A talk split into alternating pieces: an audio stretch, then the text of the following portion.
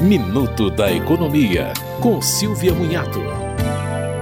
Para melhorar a situação do trabalhador brasileiro e reduzir o endividamento das famílias, o governo liberou o saque de mil reais do FGTS até 15 de dezembro. O calendário de saques pelo mês de aniversário começa em 20 de abril para os nascidos em janeiro. O saque poderá ser solicitado pelo aplicativo Caixa Tem. As demais regras de saque do fundo permanecem as mesmas. A retirada de parte do dinheiro do fundo não modifica o saldo para o cálculo da multa por demissão sem justa causa.